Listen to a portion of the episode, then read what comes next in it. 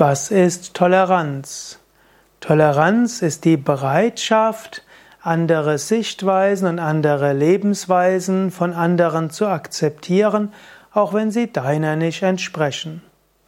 Toleranz heißt wörtlich erdulden und ertragen. Man könnte sagen, was ist Toleranz? Die Vorstufe zur Wertschätzung. Besser ist es, etwas zu wertschätzen und zu respektieren aber manchmal ist auch einfach nur Toleranz nötig. Ich bin zum Beispiel überzeugter Veganer.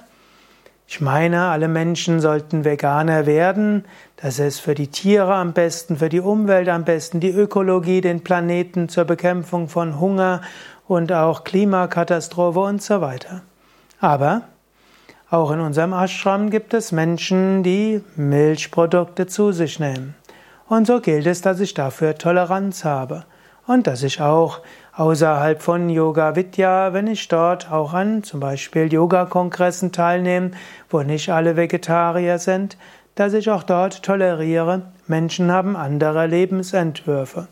Also manches muss man tolerieren, anderes kann man wertschätzen.